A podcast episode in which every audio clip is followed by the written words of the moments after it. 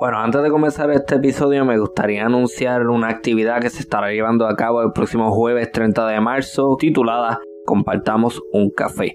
Allí estaré eh, representando a Puerto Rico, ¿no? En un conversatorio sobre la importancia del café en diferentes culturas latinoamericanas. Habrá representación cubana, dominicana, puertorriqueña, colombiana y este es un proyecto bien importante eh, de la diáspora latinoamericana en los Estados Unidos. El evento nuevamente será el jueves 30 de marzo 2023 de 6 a 8 de la noche. Eh, será en el Lowell Media Center. Eso es en Lowell, Massachusetts. Así que si estás cerca, date la vuelta. También, obviamente, esto es una cuestión de orgullo. Así que a mí me gustaría que aparecieran muchos boricuas eh, allí. Así que nada, nuevamente jueves 30 de marzo 2023 de 6 a 8 de la noche compartamos un café. Dale la vuelta. Aquí los dejo con el episodio.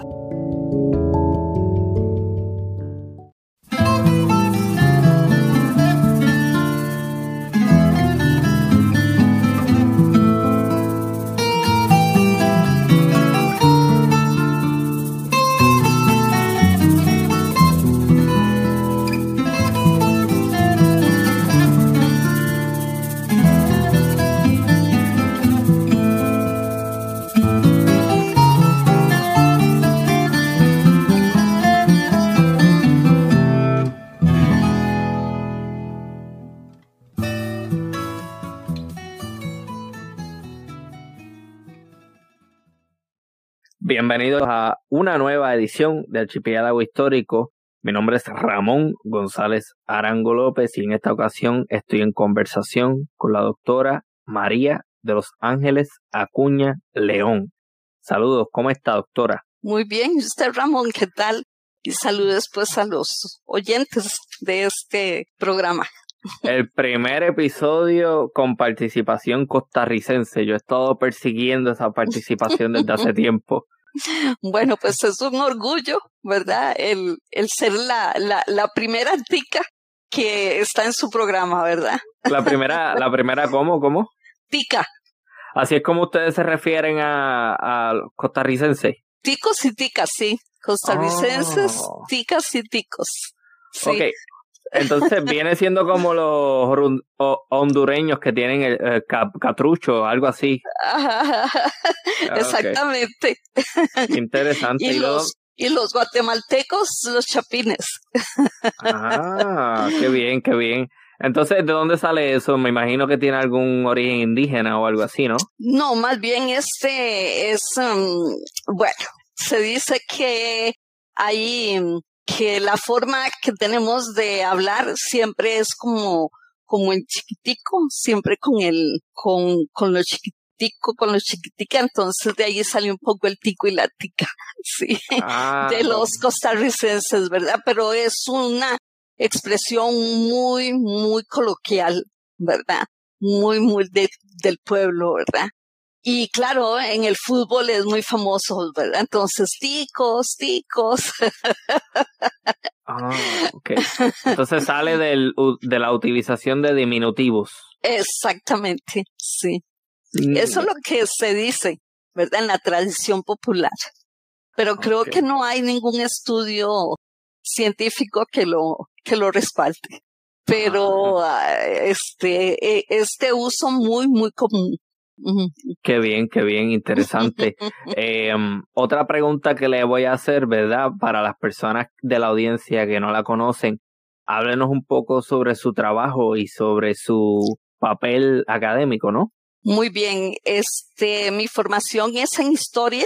Eh, estudié pues en la Universidad de Costa Rica, tanto el, el, el bachillerato como la licenciatura. Luego hice una maestría en la mm, Universidad Estatal de Nueva York en Albany, en SUNY, y eh, posteriormente hice un doctorado también en la Universidad de Costa Rica, que es una de las universidades este, más grandes de, del país, de, de más prestigio. Mm. Eh, son universidades públicas, ¿verdad? Eh, está la, la de Costa Rica, la Nacional, el Tecnológico y la UNED, ¿verdad? Pero entonces, este, yo soy de, de la Universidad de Costa Rica.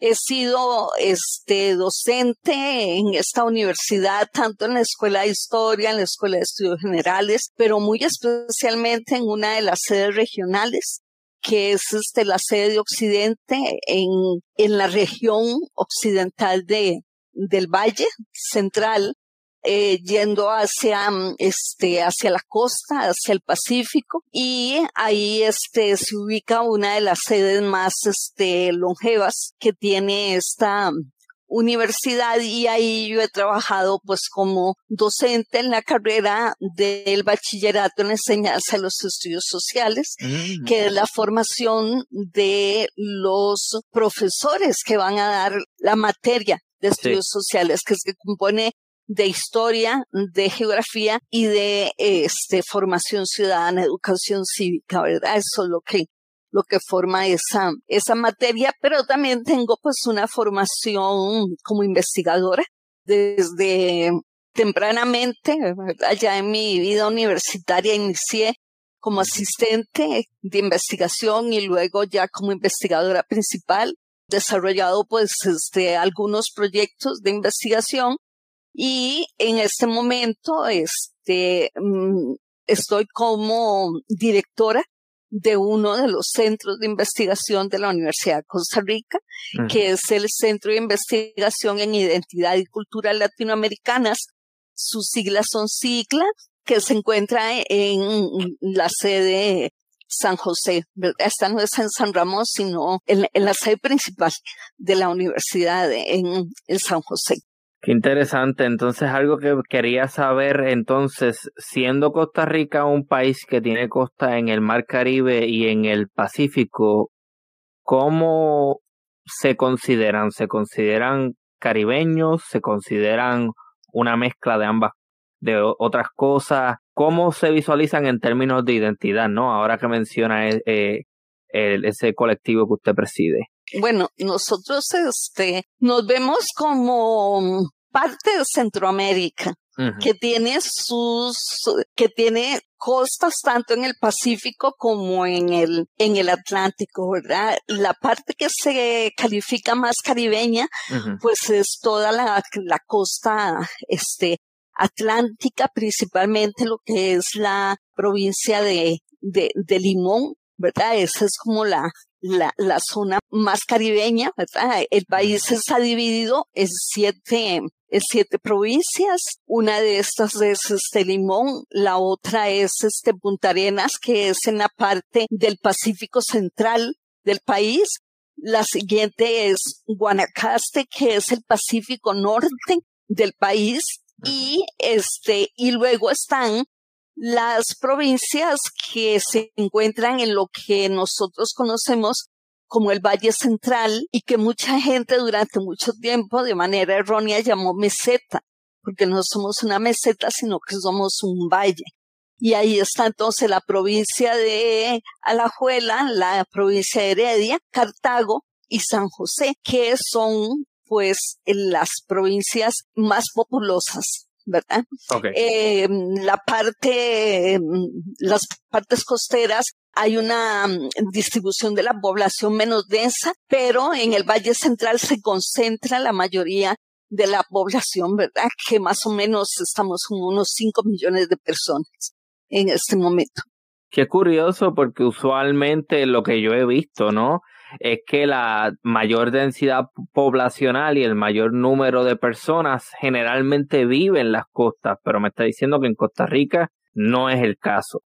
No, es en el Valle Central, en el centro del país donde están las mejores tierras, donde están las tierras más fértiles, porque nuestros orígenes son orígenes este, agrícolas, ¿verdad? Un país que produce café, que produce este legumbres, frutas, este, muchísima producción este, agrícola y la esencia del costarricense en sus inicios va a ser esa, ¿verdad? Ahora en este momento pues ha variado, ha cambiado, pero entonces la concentración poblacional está centrada donde estaba la producción agrícola en el Valle Central y es un valle pues rodeado de volcanes, entonces usted podrá imaginarse que es muy fuerte. La tierra es tremendamente este, fértil. Interesante. Entonces, yo leí una de sus publicaciones y habla también de la ganadería. La ganadería como un factor muy importante, sobre todo al principio de la colonización de Costa Rica. Exactamente, pero la ganadería va a tener su foco y su zona de desarrollo en el Pacífico Norte, ah. en la parte de Guanacaste, hacia la frontera con Nicaragua, porque había este un vínculo muy importante entre los habitantes de esta zona del Pacífico Norte con los habitantes de la región de Rivas en Nicaragua. Y ahí se va a desarrollar entonces muchísimo lo que es la ganadería, ¿verdad? Y es una zona en donde este, se aprecia pues el, el impacto de esa ganadería porque hay mucha extensión como tipo sabana, ¿verdad? Donde quitaron toda la cobertura de bosque para introducir a los ganados desde la época este, colonial, ¿verdad? Eso sí tiene sus orígenes. Este, y nuestra historia colonial empieza más o menos hacia el año de 1560. Me gusta mucho que haga la aclaración de nuestra historia colonial, porque a, menudo he escuchado mucha gente hablando de nuestra historia, ellos, eh, gente, la historia de un país no comienza con la colonización. No, no, hay toda una este, tradición y todo un legado indígena, ¿verdad? En, esta zona eh, el grupo más fuerte van a ser este los chorotegas que tienen orígenes este que vienen del norte, migración desde el norte incluso con mucha relación con los mexicas, ¿verdad?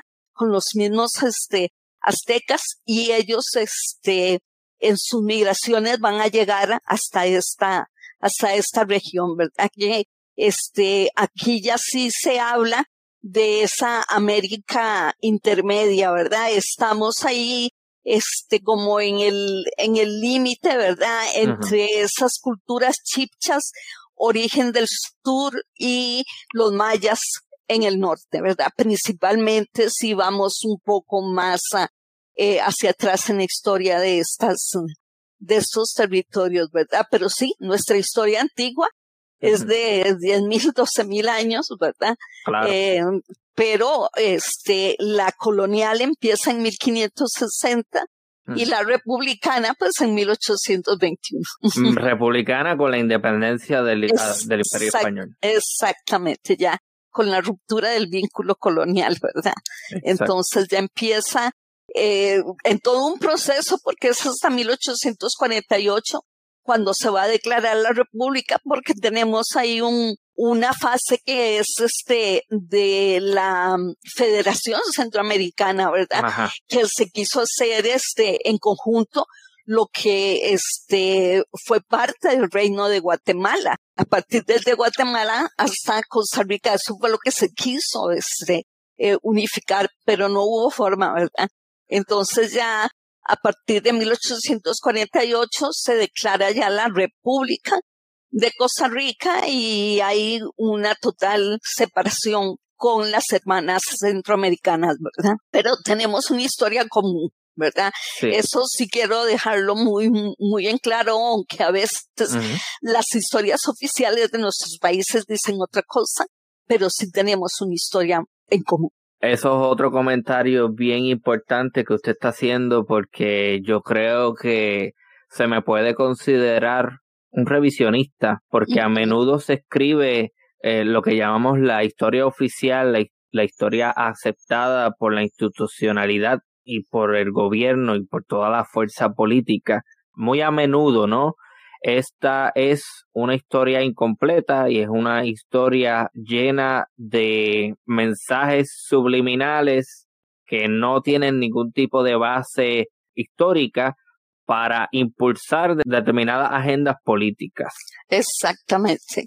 Eso es eh, completamente este, correcto, ¿verdad? Y cuando se inventan las naciones, se crea una historia que vaya de acuerdo a esa, a ese ideal que se ha pensado. Mm. Entonces, por ejemplo, a Costa Rica se le identifica en su historia oficial como que de igualdad, todos iguales, este, que somos la, la Suiza centroamericana para decir los otros son los cholitos, los negritos, nosotros somos los blancos, somos los de origen europeo y en términos de las investigaciones que se han realizado y que se han hecho, este, pues también por parte mía, este, se ha descubierto que Costa Rica es uno de los países más mestizos de Centroamérica. ¿verdad? Entonces, a lo contrario de lo que se estaba pintando, ¿verdad? Y a lo contrario de lo que se nos ha ido enseñando a través de la historia, en esa historia oficial, este, bueno, aquí no había negros, aquí no había, este, indígenas, aquí el, el que, este, campeaba era el europeo, y eso no es cierto. ¿verdad?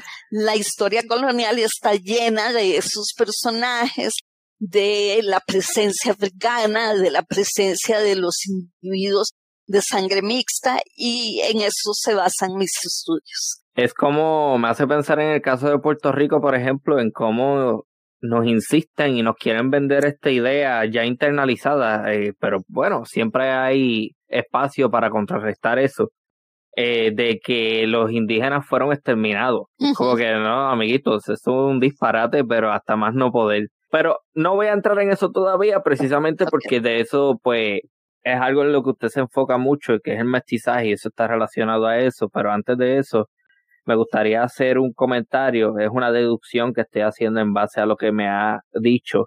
Usted me dice entonces que en esa región Pacífico Norte, colindante con Nicaragua, en donde se desarrolla la industria o el sector ganadero, opuesto a la producción agrícola del Valle Central de Costa Rica. Entonces, yo leí en su trabajo que ese sector ganadero se enfoca principalmente en la crianza de mulas. Entonces, yo estoy deduciendo entonces, y usted me confirma si estoy en lo correcto, que ese interés en la crianza de mulas responde a transportar todos estos bienes agrícolas a las costas de Costa Rica para exportar, ¿no? Más bien, el asunto es el siguiente, y es un contexto eh, en términos de lo que, de cómo funcionaba en lo que durante la colonia se conoció como el reino de Guatemala. Cuando Costa Rica va a ser eh, conquistada y colonizada, ya el resto de Centroamérica tenía 20 años de ocupación española. Ok. ¿Verdad? Ya habían pasado 20 años, Costa Rica había quedado como al margen de, de esa colonización, pero intereses este, de, de la corona, de, de los individuos que habían llegado a Guatemala, hacen que, bueno, tratar de ocupar el territorio. Entonces, el territorio, este, va a empezar, como le digo, a ocuparse, a hacer ya la, la, la, la penetración hispana, se va a hacer a partir de la década de 1560. ¿verdad? Y empiezan a darse los primeros asentamientos de origen español que van a ir compartiendo ese espacio con los indígenas. Y parte de lo que va a suceder ahí es que se establece la producción de esas mulas, pero esas mulas se van a utilizar en la ruta transísmica, que eso está en Panamá y es el paso, ¿verdad? En el istmo de Panamá, donde está el río Chagres, que hoy en día es el canal de Panamá, y esa es la ruta. ¿Por qué es tan importante esa ruta? Porque están sacando los tesoros de América del Sur y muy especialmente la plata del Perú para llevarla a España. Entonces lo que necesitan es producir, traer estas mulas para que esas mulas ayuden en el transporte.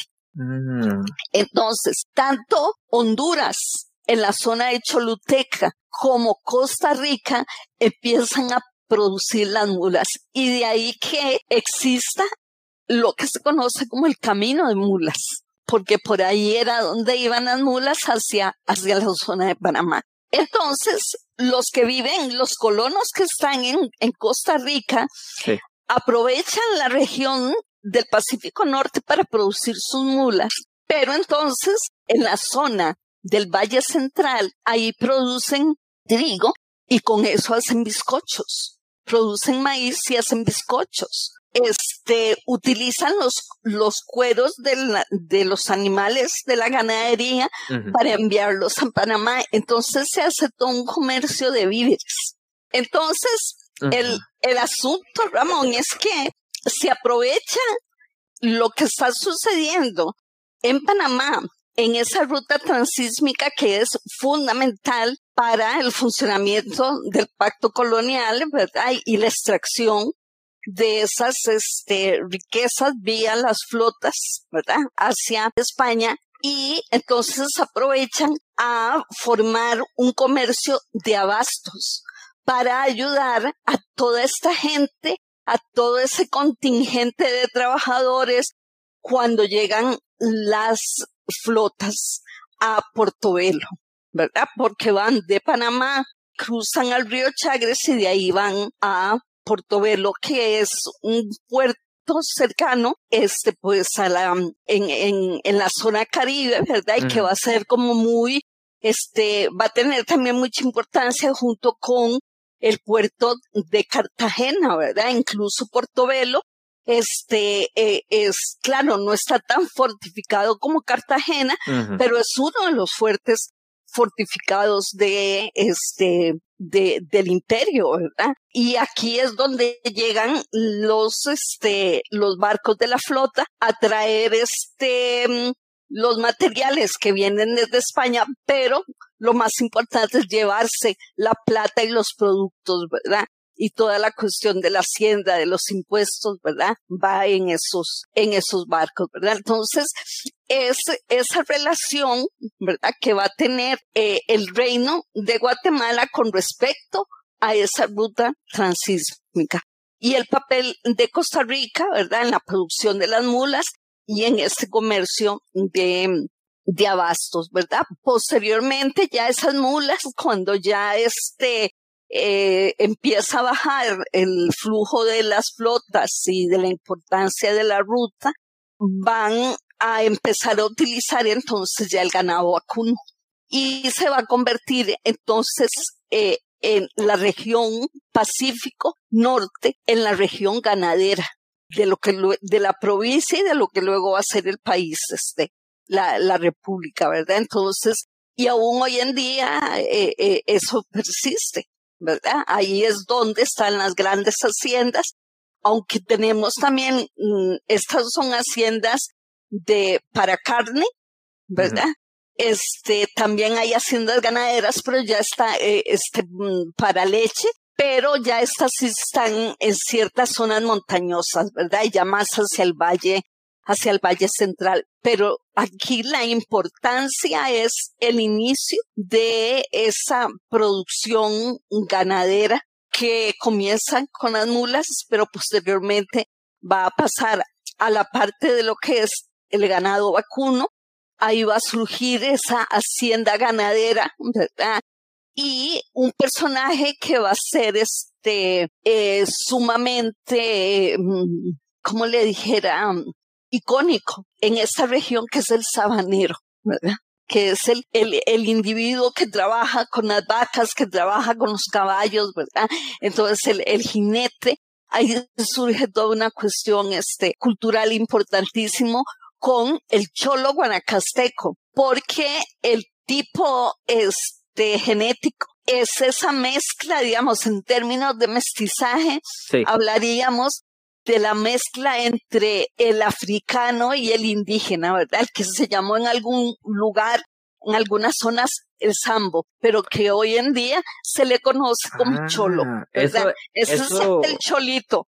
Eso le iba a preguntar. Eso era una de las preguntas que le tenía guardada porque yo leía una y otra vez ese término sambo y yo, ¿qué es un sambo? Entonces un sambo viene siendo una mezcla de un indígena con un negro. Con, con el africano. Sí. Digamos, es, cuando hablamos en términos de mestizaje, hay tres mezclados básicos. Sí. ¿Verdad? Digamos que son los, los, los básicos, que es el del, del blanco con el indígena que da propiamente al que se ha llamado mestizo. Sí. Luego está el del blanco con el africano, que se le llama mulato, y el del africano con el indígena, que se le llama samba. Interesante. Wow. O en algunos lugares también en el sur les dicen zambaigos, ¿verdad?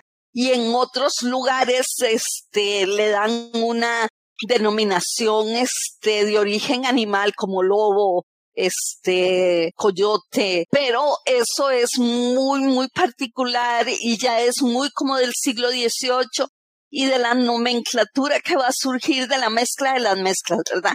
porque aquí tenemos esa mezcla básica, ¿verdad? Que esos son los tres básicos. Y a partir de eso también va a haber toda una mezcla y, van a surgir cosas este, eh, bastante peculiares, ¿verdad? En lo que se conoce como la denominación de las, de las castas y de la pintura de castas, que es una forma este, artística que va a surgir principalmente en la ciudad en el virreinato de México y que mm, viene con, con términos como, por ejemplo, no te entiendo, este, bueno, hay una gran variedad, ¿verdad? Este, bastante pintorescos, algunos bastante, este, simpáticos, pero que, que, que es una, una forma de, de, de expresión cultural que va a surgir en el siglo XVIII. Me parece bien curioso cómo esta idea de la pureza de sangre que se origina en España luego de la reconquista y que crea a su vez diferenciaciones étnicas como los um, ¿Cómo era que se llamaban los moriscos? Era un ejemplo de esta, este, los moriscos, estaban los al, al, no recuerdo muy bien esos términos étnicos, pero si llegan a esa misma idea, llega a América y entonces se empiezan a crear otros términos para otras nuevas mezclas y yo recientemente publiqué un episodio junto con un académico haitiano que me habla sobre la raza como una ficción. Y realmente son eh, son términos que tienen su importancia dentro de un contexto eh, político y, e histórico, pero que carecen de toda importancia si lo miramos, porque son, son cuestiones sin ningún tipo de importancia, pero que de nuevo tienen importancia dentro de estos contextos. Así es, ¿verdad? Hay toda una, eh, se, se, va a crear toda una este, jerarquización Ajá este, que, que va a tener, sí, un, digamos, un fundamento eh, social, eh, organizacional, pero que va a tener que ver mucho con el color de la piel. Entonces, dependiendo de este, de, del tonito que se tenga, entonces empiezan a darle ciertos, este, eh, nombres, ¿verdad? Que, y, y casi siempre tienen una este, connotación peyorativa, sí. ¿verdad? Porque es un, un asunto de, de decir los que tienen la primacía son los blancos y los demás son los otros, ¿verdad? Son los otros y son los que hay que dominar y son los que hay que este, sujetar y los que hay que enajenar y etcétera, etcétera, etcétera, ¿verdad? Entonces, este, la sociedad colonial fue totalmente jerárquica, fue totalmente segregacionista y este y completamente xenofóbica, ¿verdad? Entonces todo aquello que tuviese este algún viso de, de mezcla, ¿verdad? Ya era visto con malos ojos y con mucha, mucha desconfianza, ¿verdad? Entonces, de ahí la importancia que va a tener para los que vienen de España, especialmente los peninsulares, la, sus calidades, ¿verdad? Y, la, y supuestamente la pureza de sangre, una pureza de sangre que la vamos a, a poner muy en duda después de 800 años claro. de musulmana, ¿verdad? Nada, nada más basta con ir a Andalucía y ver este las guitarras y los bailecitos y, y contrastar eso con el norte cantábrico y contrastar eso con Galicia y contrastar eso con el, eh, lugares como Madrid y el llamado, lo que en la antigüedad se llamaba el condado eh, de los Pirineos, para que veamos que esta, esta pureza realmente, eh, esto es un discurso zángano que se creó con la intención de justificar la reconquista y de darle fuerza a esa nueva entidad política que va a constituir entonces lo que va a ser España, ¿no? Exactamente. Me, recordé del otro término, mudéjares, mudéjares. Los moriscos y los mudéjares. Sí. Y después el término, o sea, eh, la, la otra, el otro elemento que viene a complicar aún más la situación es el elemento religioso, ¿verdad? Exacto. Entonces, este, la misma iglesia se va a encargar de, este, de establecer toda esta toda esta jerarquía, ¿verdad? Y ellos le van a llamar pues la sociedad de, de castas, ¿verdad? Que es completamente de carácter estamental, eh, que permite el ascenso y el, y el descenso, ¿verdad? De las, no, no es como la sociedad de castas de la India, que usted está sembrado donde está y de ahí no se mueve ni para arriba ni, ni, ni, para abajo y mucho menos para arriba, ¿verdad? En esta mm, eh, sociedad colonial sí existe esa, eh, el subir y el bajar, ¿verdad? Socialmente. Y este, pero tiene toda esa mm, connotación, digamos, étnica y, y, religiosa, ¿verdad? Em, el interés por, por, por esos, porque no haya contaminación de, de otras, este, religiones, ¿verdad? Que, digamos eso viene mucho de, de la España este anterior a pues a, los reyes, ¿verdad? No por casualidad a, España, no por casualidad a España se le ha llamado históricamente la espada de Roma. Eso tiene una razón de ser. Ahora bien, este comentario le va a picar a mucha gente, como decimos en Puerto Rico, pero es la realidad. Históricamente hemos visto cómo las instituciones religiosas, como la Iglesia Católica en particular, se ha dedicado a promover inequidad social, diferenciaciones étnicas y ha favorecido y apoyado eh, el dominio político y social de determinado grupo. Y es, la verdad, guste a quien le guste. Desafortunadamente, este, eh, así es, ¿verdad? Que las cosas que han hecho los hombres en nombre de la, de la religión y de, de, de, un dogma de, de un Dios, mm. ¿verdad? Que, que yo creo que he buscado otra cosa, ¿verdad? Pero, este, definitivamente la acción de los hombres, ¿verdad?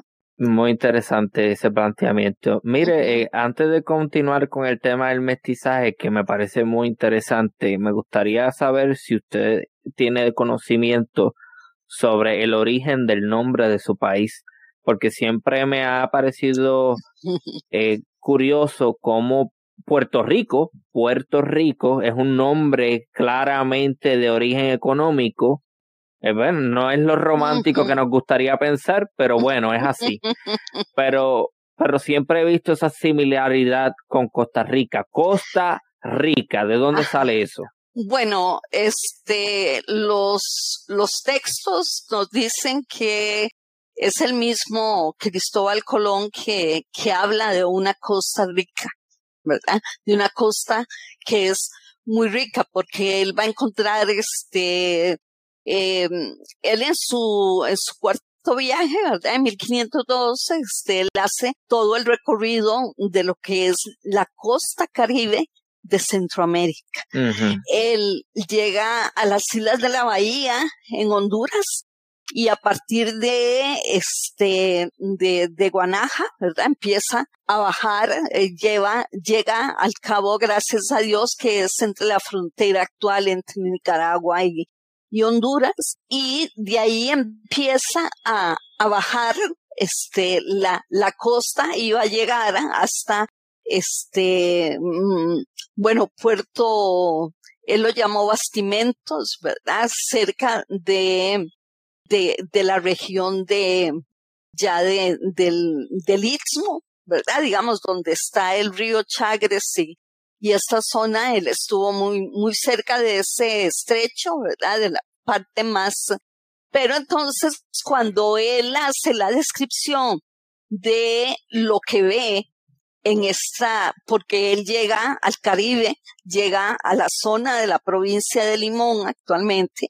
este, en una islita que está al frente de, de la ciudad, que se llama, este, le dicen, hoy en día le dicen Ubita, pero en aquel momento le llamó la huerta, entonces él habla tanto de los indígenas como de lo que está viendo, ¿verdad? De, de, la costa, pero la, la riqueza no es tanto en oro, sino que es la riqueza, este, la exuberancia del trópico en, en esa zona, ¿verdad? Porque eso es verde, es este, denso, es este, eh, es hermoso el Caribe, ¿verdad? En general es hermoso y en el caso costarricense, este, también lo, lo, lo es, no, no, no es la excepción. Entonces él habla en términos de esa riqueza y empieza a hablar sobre este Costa Rica y posteriormente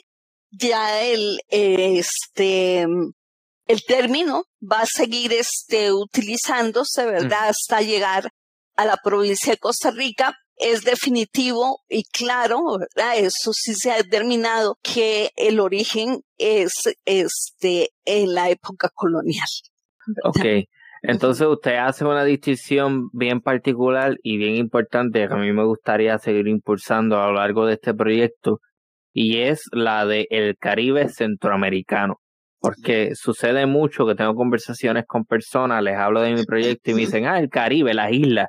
Y yo, no, no, el Caribe sí, hay un Caribe antillano, pero la realidad es que hay diferentes nociones de lo que es el Caribe en términos geográficos. Está el Caribe centroamericano y hay personas que han hecho también eh, una, me viene a la mente la investigación de una historiadora puertorriqueña, Elsie Cardona, que ella argumenta que incluso podríamos designar como un territorio caribeño a esta ciudad de Nueva Orleans, este, sí, en Luisiana, por, por oh. su... Entonces, eh, eh, o sea, el Caribe puede ser, realmente se ha teorizado mucho sobre lo que es el Caribe realmente, pero incluso existe una noción del Caribe llamada el Gran Caribe, que incluye también la, eh, Surinam y las Guyanas francesas y, y británicas. Exactamente. sí. A mí me encanta ese término del Gran Caribe, ¿verdad? Pero hay otra gente que también lo identifica como la América Intermedia, que empieza, digamos, en el Golfo de México y baja hasta la zona de, de Surinam, ¿verdad? Entonces, la, la región de Colombia, la región de Venezuela, igualmente son parte de ese gran Caribe, ¿verdad? A mí me encanta, me encanta y siempre trato de usar mucho ese, ese término, ¿verdad? Porque este engloba realmente lo que es ese mar interior, porque es un mar interior. Si nosotros lo vemos, este, incluso es, eh, es, es un semiarco, ¿verdad? Es un semiarco que está formado por las islas este, de las Bahamas, ¿verdad? todo ese archipiélago de orígenes este, coralinos con las grandes Antillas, ¿verdad? Que son de, de origen sedimentario, se complementan con ese arquito, ese collar de islas pequeñas, las Antillas menores, de orígenes volcánicos, ¿verdad? Entonces, es un mar interior y tiene sus, este, sus límites, ¿verdad? Entonces, ¿cuáles son las últimas islitas? Pues eh, el, el, famoso ABC este holandés, ¿verdad? Que es Aruba, Bonaire y este Curazao. y Curazao, ¿verdad? Y ahí Barbados un poquito medio salidito del, pero, pero está dentro de ese eh, eh, arco, ¿verdad? Entonces, para mí, el Caribe es un mar interior y por supuesto, por supuesto que tiene este gran relación con lo que sucede en la costa caribeña centroamericana y tiene una historia paralela a las islas. ¿Por qué? Porque aquí llegan los, esos migrantes en condición de esclavitud y luego los hijos libertos de esos migrantes que, que llenan y, y, colman ese Caribe, ¿verdad? Entonces, tenemos este, por ejemplo, a los garífunas en, en, en la zona aquí de, de Honduras, ¿verdad? Que, que son de origen este africano. Limón es de origen africano, ¿verdad? Este, entonces, eh, igual la, la, zona, toda la zona de la Mosquitia, entre Honduras y, y, Nicaragua, ¿verdad? Y ni qué decir de esa costa caribeña, panameña, ¿verdad?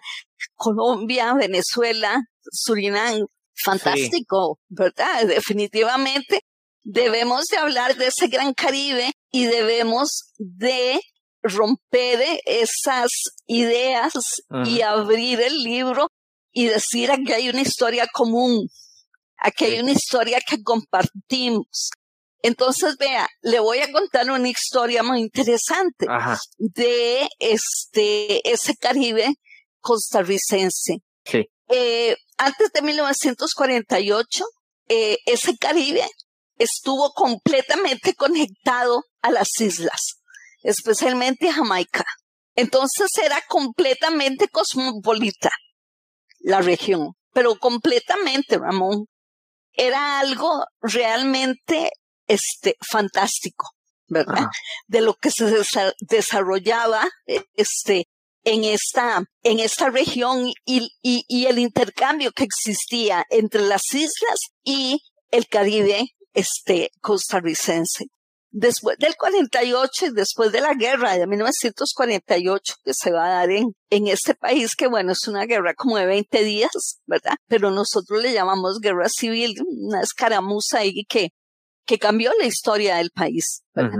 Y le cambió la historia a Limón, porque los gobernantes que llegaron obligan a Limón a mirar hacia el Valle Central, cuando ellos estaban mirando hacia el Caribe hacia su, su entorno más cercano. Claro. ¿Verdad?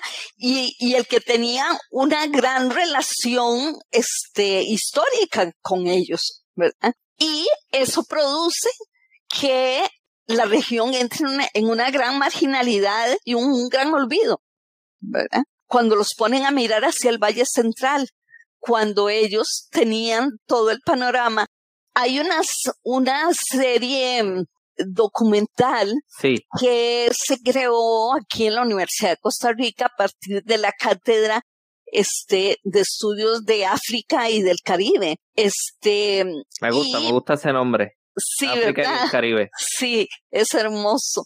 Y este y esta gente, ¿verdad? Estos este profesionales van a crear una serie de este de videos, ¿verdad? De, de, programas eh, sobre la, la historia real de, porque aquí en este país durante mucho tiempo se negó la presencia africana.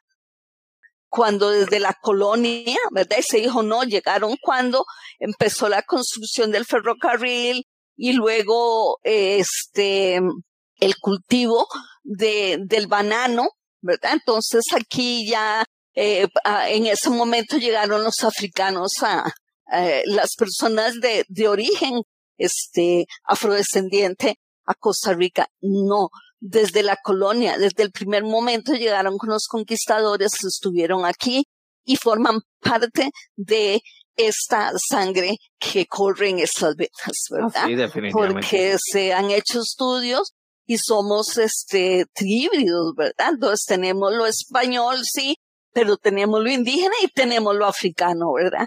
A pesar de el malestar de, de muchísima gente pero se, se han hecho los estudios de ADN que lo han demostrado, ¿verdad? Que somos un, un país este, de orígenes trihíbridos. En mayor o menor medida, en mayor o menor porcentaje, pero ahí están.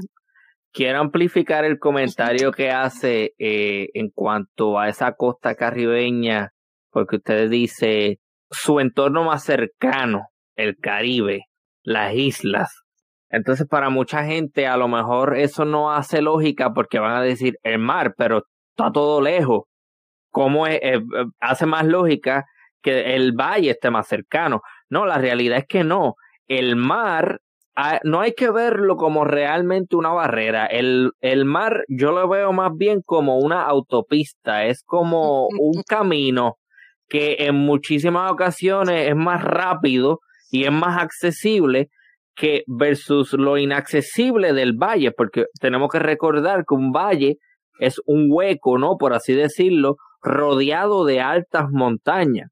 Entonces, para mí, entonces hace lógica ese planteamiento que usted hace de que sea más cercano, porque en efecto es más fácil tener contacto con toda la región del Caribe a través de ese mar que caminar por esos eh, caminos tan eh, de difícil acceso que eventualmente llegan a ese valle central de Costa Rica.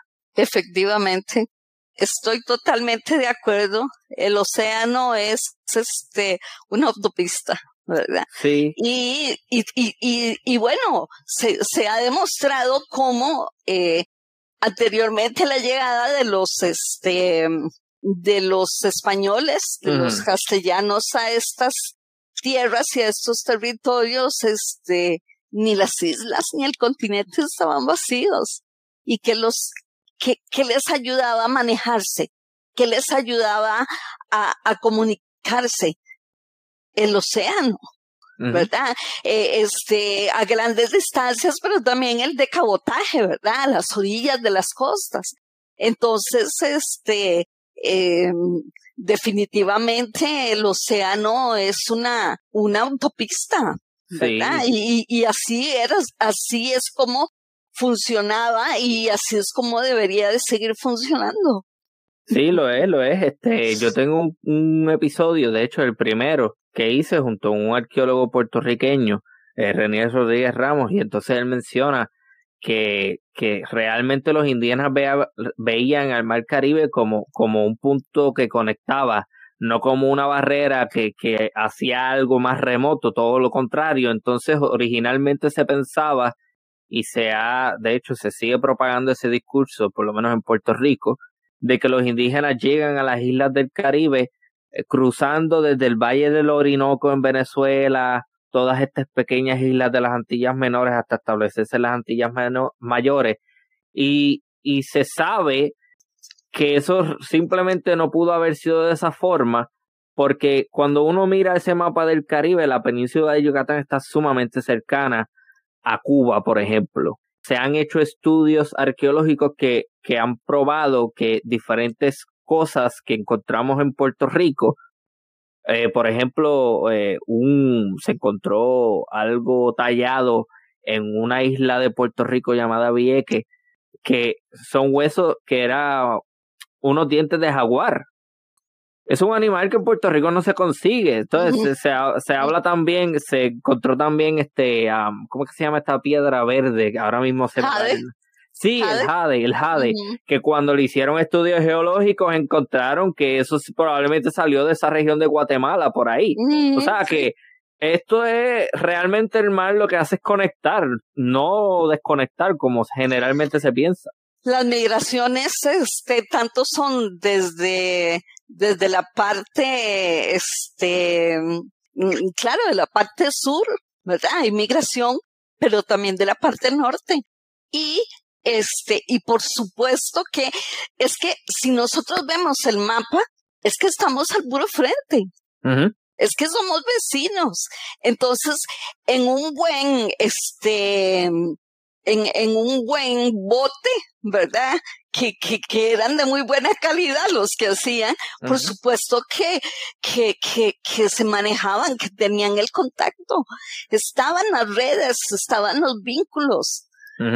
Sí, estaban conectados, no estaba mm, eh, ni vacío ni desconectado, estaba lleno y conectadísimos. Claro, y eso es bien importante también, ese argumento, para contrarrestar esta idea tradicional de, del indígena, ¿cómo le llamamos? Uh, bruto, el indígena sin conocimiento técnico ni ciencia, porque para navegar hay que tener un conocimiento astronómico de la, de la astronomía.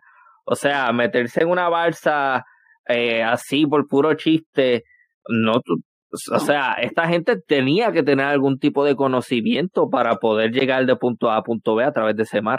Exactamente, sí, exactamente, ¿verdad? Esto es una total descalificación mm, del otro, ¿verdad? Pero esa es la, pues, lo que, lo que ha imperado ¿verdad? En, en, en ese mm, mundo occidental, ¿verdad? Siempre descalificar a, a los otros, ¿verdad? No son capaces de, porque no somos nosotros, sino que son ellos, son los otros.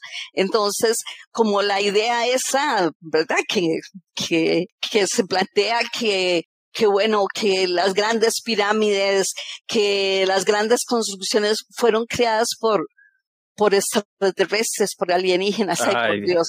Pero es, es porque se está descalificando al otro. Porque como no surgió de Occidente, entonces los otros no son capaces de poder crear, de poder hacer.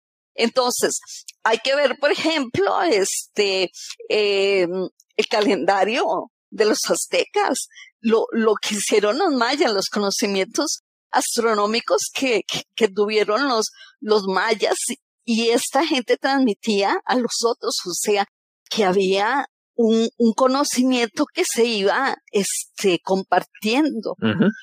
Sí, definitivamente. hay, hay otra cosa que también me gustaría traer y eventualmente voy a traer al investigador que, to que hace ese argumento. Es un episodio que estoy esperando con ansias también. Eh, él habla de que nos saquemos de la mente esta idea de del ¿cómo es que se llama esto? él tiene un nombre bien específico, algo que se construye en, en gran medida. Eh, él lo que hace es un llamado a desconectar, disociar esta idea de que para que un grupo indígena tenga que tener un conocimiento técnico y científico avanzado, Ah, monumentalismo. Tiene que haber un monumentalismo. Por ejemplo, entonces mucha gente a menudo dice eso. Ah, los mayas eran avanzados porque tenían pirámides y mira todas las cosas que construyeron. Entonces él hace este argumento de que eh, para tener conocimiento científico y, y técnico, no necesariamente esta gente tuvo que haber dejado un, un, monumentalismo, unas estructuras monumentales. Eh, eh, una cosa se puede dar independientemente de la otra. Entonces, a mí me parece que es un argumento válido. Eh, pero, pero sí, tendemos a asociar eso. Mire, hay, hay un trabajo que yo leí en el que usted se enfoca mucho en este pueblo de la región suroeste de Costa Rica que se llama Esparza. Y me llamó la atención un dato que usted provee que en algún punto, no recuerdo si en el siglo XVII o XVIII, el censo contaba 79 españoles y todo lo demás eran cientos y cientos y cientos de indígenas y o sea que la proporcionalidad eh, de africanos e indígenas era muchísimo más grande versus la española. Sí, digamos, este, en términos de lo que es este la distribución étnica de la población donde vamos a tener una mayor concentración de esa población de orígenes africanos es en este Pacífico Norte, ¿verdad? Entonces, la región esta de, de, de Esparza, este, luego van a surgir las poblaciones de Cañas, las, la población de, de, de Bagaces, y más tardíamente pues la que se va a llamar este la, la villa de Guanacaste que hoy en día es lo que se conoce este como la ciudad de Liberia en Guanacaste, ¿verdad? En la región en la región norte. Pero este en términos poblacionales la la mayoría de este de esta población se encontraba este, en esta región. ¿Por qué? Porque ahí lo que existía, lo que había eran las haciendas ganaderas. Entonces, los españoles casi no vivían, eran dueños absentistas, ¿verdad? Ellos estaban o estaban en Rivas o estaban en Cartago o están en la misma Guatemala. Entonces, este, ellos dejaban a sus sirvientes en estas regiones, ¿verdad? Por eso la mayoría poblacional. Ok, entonces, ¿cómo viene siendo la cultura en esa región y sus otras partes de Costa Rica? Es diferente. Digamos, ahí existe mucho la marimba. Ellos usan mucho la, la, música de marimba. La música es más de origen africano, en, en términos de lo que, por ejemplo, podemos encontrar en lo folclórico de, de Cartago, este, no vamos a encontrar el ritmo que encontramos en, en, en Guanacaste. Luego, toda esa vinculación a la vida del vaquero, del sabanero, ¿verdad? Del, del, del individuo dedicado a, a, a, las labores de la, de la ganadería. Entonces, la música, el arte, este, la poesía, la literatura, todo va en términos de esa este, particularidad que va a tener ese ingrediente afroindígena, ¿verdad? Incluso también hasta en las mismas, en las comidas, ¿verdad? Sí, que menciona el banano, por ejemplo, nosotros le llamamos guineo, que me imagino que entonces, me imagino que van a utilizar en gran medida el banano dentro de sus platos.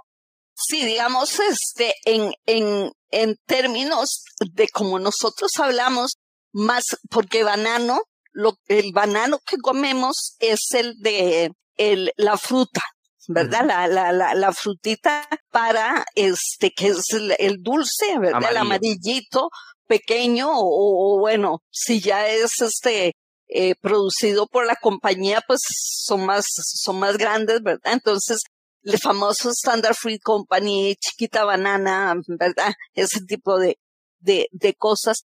Nosotros hablamos más del plátano. ok, ya. El plátano. Entonces tenemos el, el plátano, ¿verdad? Que este es más grande este, mucho más, este, de mayor grosor que el, que el banano. Y el plátano, entonces lo utilizamos en comidas, este, saladas, porque hay un plátano verde. Sí. Pero también hay uno maduro, ¿verdad? Y hay una gran variedad de esos, este, de esos plátanos, ¿verdad? Entonces, este, eh, sí, hay muchos platillos que hacen con, con el plátano, pero este, digamos, lo más fuerte, lo más fuerte es el maíz. Lo que más utilizan es el maíz. Entonces hacen una gran producción este, de, mm, de bizcochos, de, de pasitos, de bebidas, este, incluso de, de comidas dulces y saladas a base del maíz, ¿verdad? Mm. Entonces ahí también utilizan, se utiliza mucho el, lo que es el, el, el maíz, ¿verdad? Y después se, se consume por la caña de azúcar, se consume el cerdo, ¿verdad? Y se consume pues este el novillo también, ¿verdad? Igualmente. Casi eh, no la cabra, casi no el cordero, ¿verdad? Es muy, muy raro. Eh, eh, ahí, digamos, un buen festín es cuando se, se mata al, al, al puerquito, ¿verdad? Al cerdo. Ah, nosotros hacemos lo mismo y lo ponemos en una barra y le damos vuelta. El asadito, ¿verdad? Y sacarlo, sacarle los chillarrones y, ah. y hacer los, los, los, los, los, tamales para la Navidad, ¿verdad? Que se hacen con, con masa de, de, de maíz. Qué interesante, nosotros tenemos algo similar que se hace también mucho en Navidad, se llaman los pasteles. Entonces es una masa hecha de viandas y adentro se hace con pollo o con carne. Mm. Entonces eh, se alrededor se envuelve con, con la hoja del plátano. Nosotros lo que hacemos es que en la hoja del plátano arreglamos la masa con este con carne de cerdo, ¿verdad? Algunas veces se le agrega también pollo y se le agregan verduritas, puede ser papa, puede ser zanahoria. Bueno, y hay gente que le pone aceitunas, le pone ciruelas, le pone pasas, pero ya eso es, este, pero, pero entonces se envuelve en, en la hojita del plátano, ¿verdad? Y ese es el platillo típico para la Navidad, el tamalito navideño. Qué bien, qué bien. y son bien sabrosos. Nosotros también, a, a, mí, el favorito mío viene siendo el de yuca, que ese es amarillo. Ah. ah ese, ese es mi favorito. No me gusta mucho el de masa en comparación con el de yuca. bueno, Ramón va a tener que, que, que probarlos los tamales costarricenses, los ticos, los tamales ticos. A mí me encantaría ver cómo diablo yo eventualmente puedo generar una cantidad de dinero sustancial para darme como un, tour por todo el Caribe y hacer paradas por todas partes. Maravilloso. Sería maravilloso eso. Eh, eh, lo puedo vender como el tour caribeño o algo así. y hacer un episodio. Eso yo lo tengo en mente, pero vamos a ver cómo lo hago posible. Pero para hacer como un documental o algo así que pare en diferentes puntos del Caribe y se grabe un episodio por país o más de uno por país y vaya como que en diferentes puntos por todo Eso es un proyecto que yo tengo en mente, pero vamos a ver si cómo lo bueno, posible. En el Caribe, este, digamos, una cosa que nosotros manejamos mucho es el, el pejibaye. No sé qué es eso. El pejibaye es un fruto que da una palmera. Este, y cuando está sin cocinar es bien duro. Ajá. Pero ya este cocinadito incluso se le saca con harina y es una cosa muy tropical, muy nuestra, de nuestro Caribe. Este, el pejibaye, la yuca, ¿verdad? Pero la, la, la yuca dulce, ¿verdad? No es la mandioca, sino la, la yuca, la yuca dulce. Este, también se, se, se maneja bastante, pero eso sí, ya en el lado este caribeño y, y ahí pues este la, la, la cocina afrodescendiente, ¿verdad? Entonces que el rice and beans, este, oh, el, el, pollito, este, con aceite de coco y el picantito, ¿verdad? Como lo hacen en Panamá, riquísimo. Igual aquí el pambón, este, el patí, que son platillos, este, muy, el plantinta, que es como una especie de empanadita con plátano, este, eh, también hacen unas empanaditas de piña muy, muy buenas, ¿verdad? Y las bebidas, ¿verdad? Muy, típicas de, de la cocina afrodescendiente y caribeña, ¿verdad? Eso es en el Caribe. Estaba mirando el Pejivalle que me dice y ajá, yo lo escribí Valle V-A-L-L-E, pero es Pejivalle B-A-Y-E. Se escribe. Sí, entonces tienen colores, tienen un, y, y, tiene un sabor muy, muy particular, ¿verdad? Y nosotros los comemos principalmente, digamos, como más nos gusta comerlos es así bien cocinaditos, ¿verdad? Ya bien, bien este, suavecito el, el, el pejibaye, entonces lo, lo partimos a la mitad. Tiene una semillita que es en forma como de un coquito. Y este, se le quita esa semillita y se rellenan con mayonesa. Mm, riquísimos. y la gente los toma con café. Interesante, eh, pero es como que similar a, al chayote, ¿no? El chayote. El chayote. se parece mucho también al aguacate, que, tiene como que una valla en el medio. Ajá. Pero son más pequeños. Pero son más chiquitos y algunos son como fibrositos. Tienen como, como, como un poquito fibrosita la, la, la pulpita, ¿verdad? Pero tienen un sabor muy, muy este peculiar. Nosotros amamos los pejibayes. En El Salvador, ese es lo que, lo que la gente le da de comer a los puerquitos. Entonces usted, eh, si le ofrece eso a un salvadoreño, pues se va a sentir ofendido. Pero, si se lo ofrece a un tico, va a estar fascinado con el pejibaye. igual, que, que, que, la floresta de Itabo que los mexicanos la usan para llevarla a los cementerios como flores para los muertos y nosotros las la, la comemos. Con huevo y tomate. Es amarguito, pero es rico. Qué interesante. Hmm. Esto ha sido un episodio bien iluminador en el sentido de que he visto una similaridad más a profundidad con el Caribe antillano y es que obvio que debería haber similaridades precisamente por las cosas que hemos hablado, la conexión eh, a través del mar.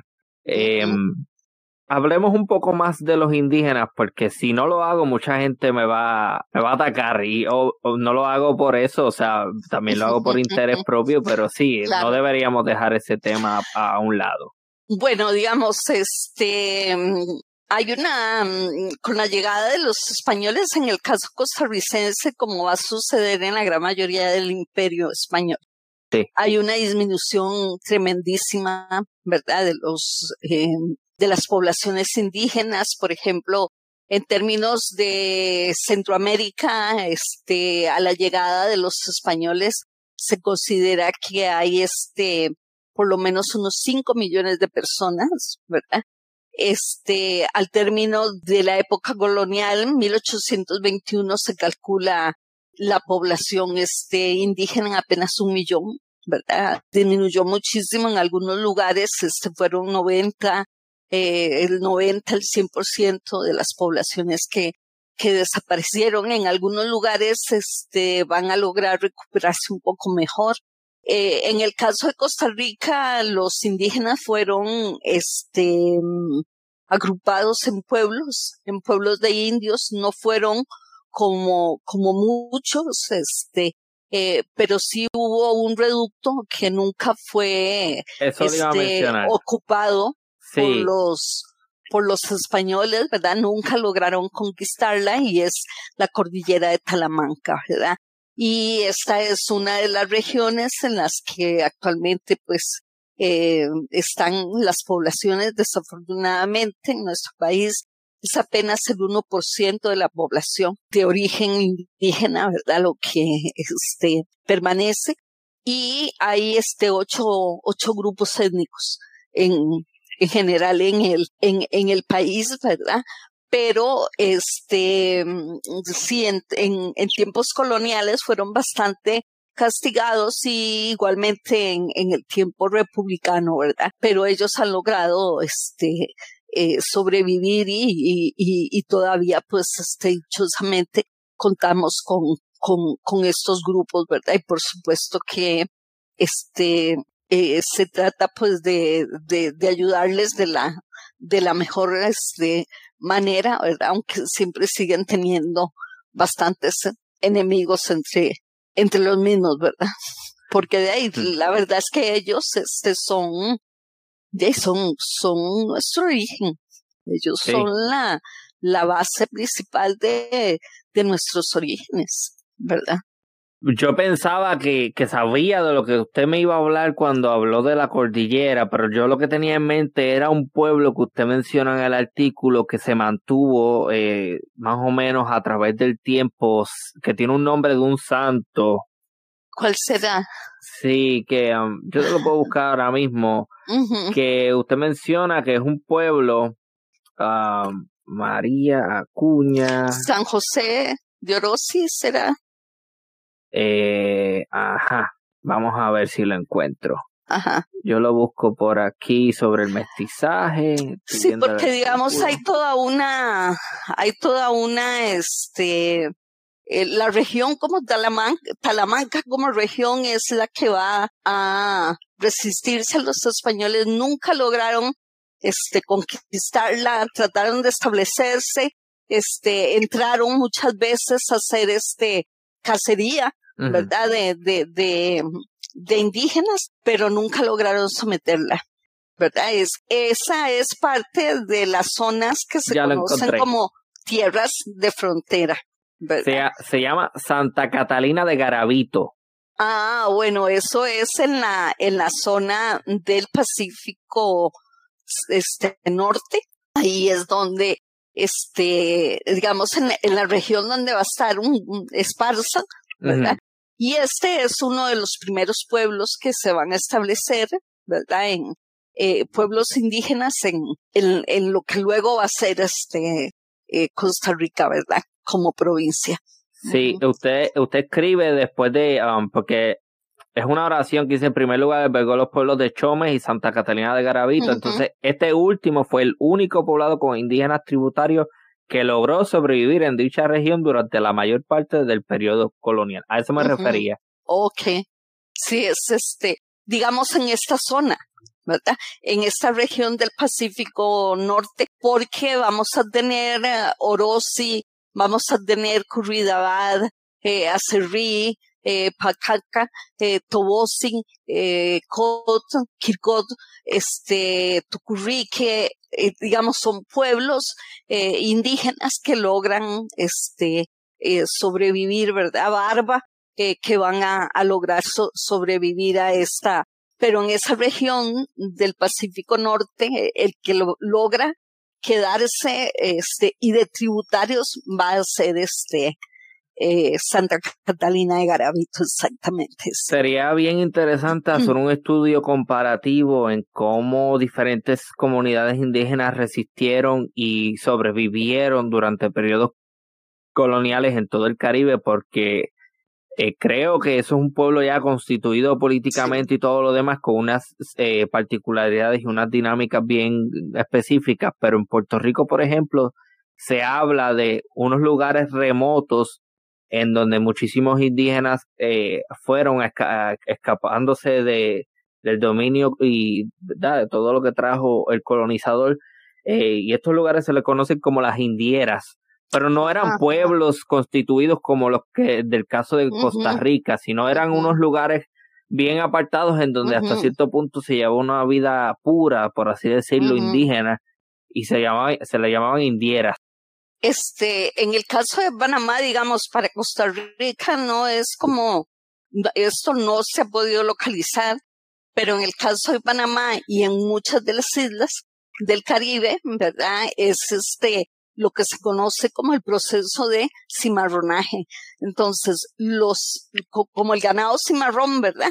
Que es el ganado salvaje, entonces, este, estos eran eh, indígenas y también africanos que se iban a regiones remotas para escapar del dominio español, ¿verdad? Entonces se les llama cimarrones, entonces en algunos lugares se les conoce como palenques, en otros, este, bueno, no, ahora recuerdo solo el de, el de, el de palenques, ¿verdad? Mm. Pero en todo el Caribe, este, eh, se, se va a dar ese, ese fenómeno de, de, de estos indígenas y africanos que huyen, este, entonces se les conoce como los cimarrones. Qué interesante, porque yo siempre he escuchado el término cimarrón, pero asociado única y exclusivamente a lo africano. Nunca lo había escuchado asociado a indígenas. Sí, también. Ellos ah. también.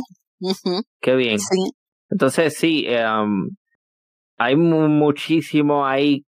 Es que yo creo que sería si uno trata de estudiar estos asentamientos, sería, yo creo que casi imposible, precisamente porque como vivían escondidos, la única forma en la que yo diría que se podría hacer un estudio de esa naturaleza es a través de la historia oral, pero aún así eso tiene unas limitaciones grandísimas. Claro. Sí. Que, que sí, que realmente las historias de estos asentamientos creo que son cercanas a irrecuperables precisamente por esa condición y todo lo demás. Y Así es, sí. En general, sí, yo pienso que la historia tiene una limitación muy grande. Eh, bueno, como toda disciplina, porque ninguna disciplina es perfecta, pero pienso que la, eh, la, la historia tiene una... Lo que pasa es que la, la historia es bien dependiente de lo escrito.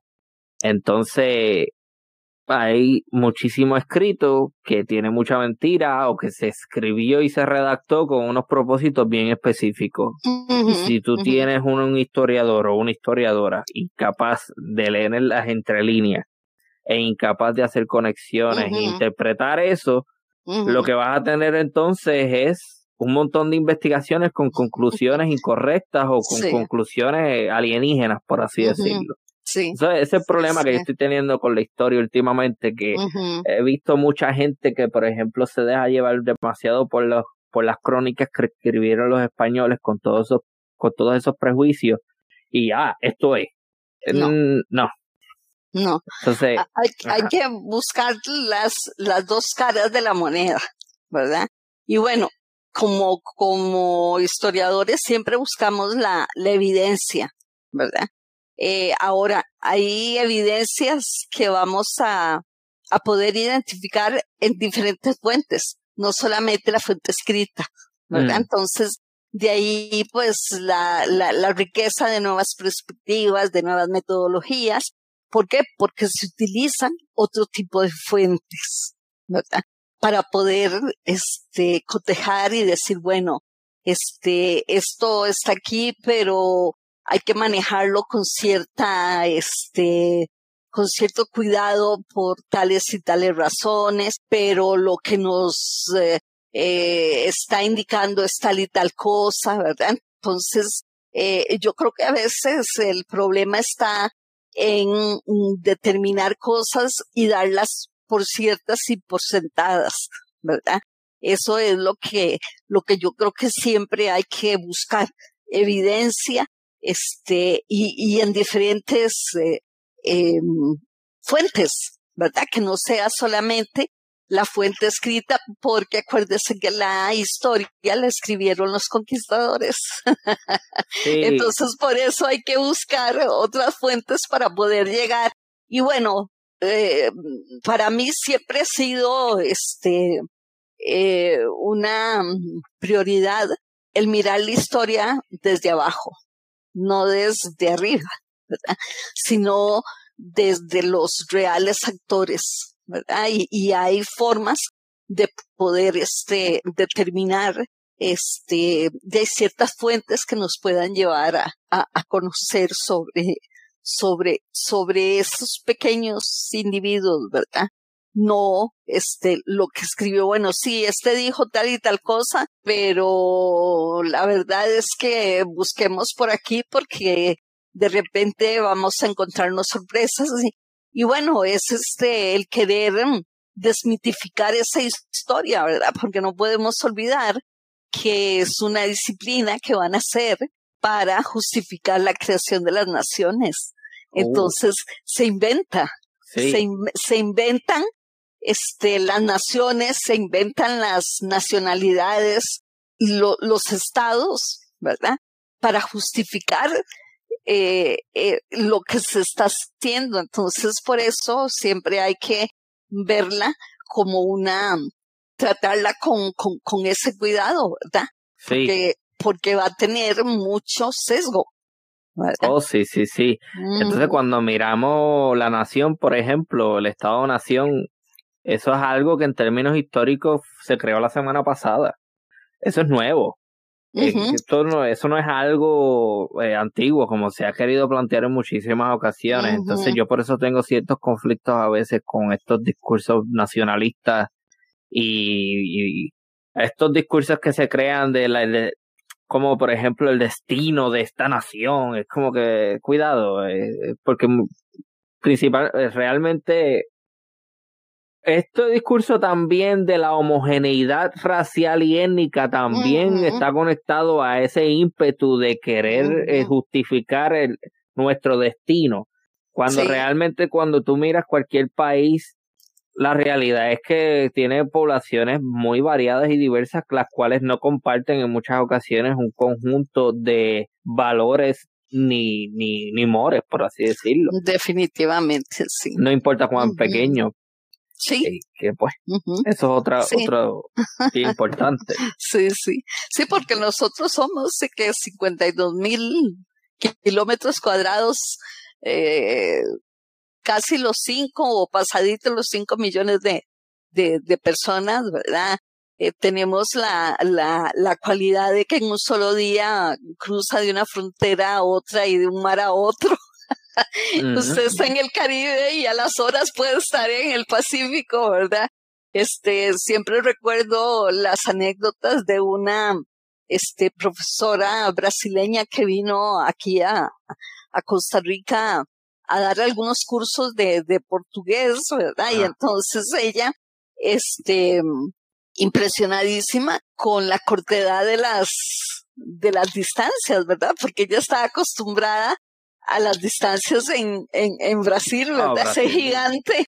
Y entonces este, eh, decía, pero este, ay, es que vamos a ir a tal lado, ¿verdad? Y la señora se preparaba, ¿verdad? Como si fuera a viajar una semana y tal vez iba en, en, en, 40 minutos y ya estuvo ahí, ¿verdad? Entonces, este, ella siempre estaba impresionadísima por, por cómo es, era de, sí, lo corto, ¿verdad? Lo pequeño, usted está en una frontera en la mañana y, está en la siguiente en la tarde-noche.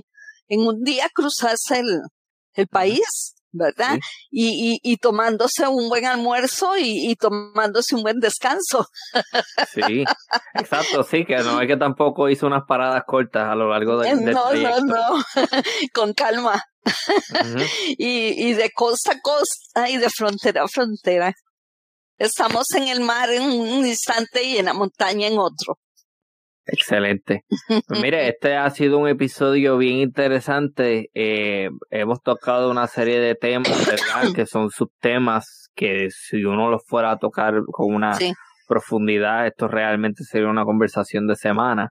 Pero dentro del formato que tenemos y naturalmente también tengo planes de seguir indagando y de dedicar episodios a, fenómenos específicos. Eh, eso eventualmente será algo que se tocará, pero por ejemplo, en este episodio hablamos sobre el mestizaje, lo indígena, la afrodescendencia, incluso hablamos de gastronomía, que eso es algo que yo no me esperaba en lo absoluto, eh, pero eso, esa es la belleza del formato de conversacional y siempre hago esa aclaración, porque mucha gente piensa que yo hago entrevistas y mucha gente ve muchos académicos que yo hacer que yo le hago acercamiento me dice ah pero eh, me envíame las preguntas y yo no es que no no te voy a entrevistar no es una entrevista es una conversación. Si hay un, un, pie forzado si hay una lectura previa que yo hago si hay un estudio pero a, mí realmente me interesa la espontaneidad en este tipo de formato y eso es lo que se busca. Eh, vamos a ver entonces cuándo pruebo pejibayes y, y, todo eso. Ojalá que sí, ojalá que sí. Definitivamente. Pues muchísimas gracias, doctora María de Los Ángeles Acuña León. Con mucho gusto, Ramón. Estamos para servirle y, y ahí este ahí nos mantenemos en contacto. Definitivamente, sí, voy a procurar seguir manteniendo contactos en Costa Rica porque me interesa mucho conocer más sobre su historia. Así que muchísimas gracias nuevamente y esto ha sido una nueva edición de Archipiélago Histórico. Hasta la próxima.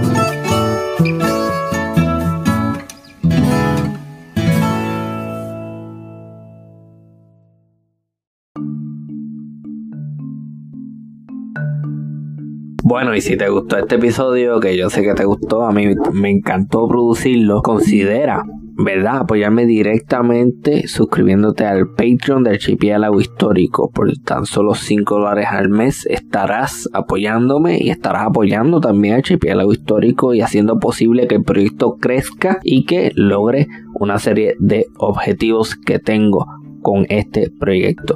Como escuchaste durante el episodio, estoy considerando una serie de opciones, ¿verdad? Una serie de formatos, una serie de viajes, una serie de entrevistas, conversaciones, eh, visitas a otros países latinoamericanos haciendo correcciones.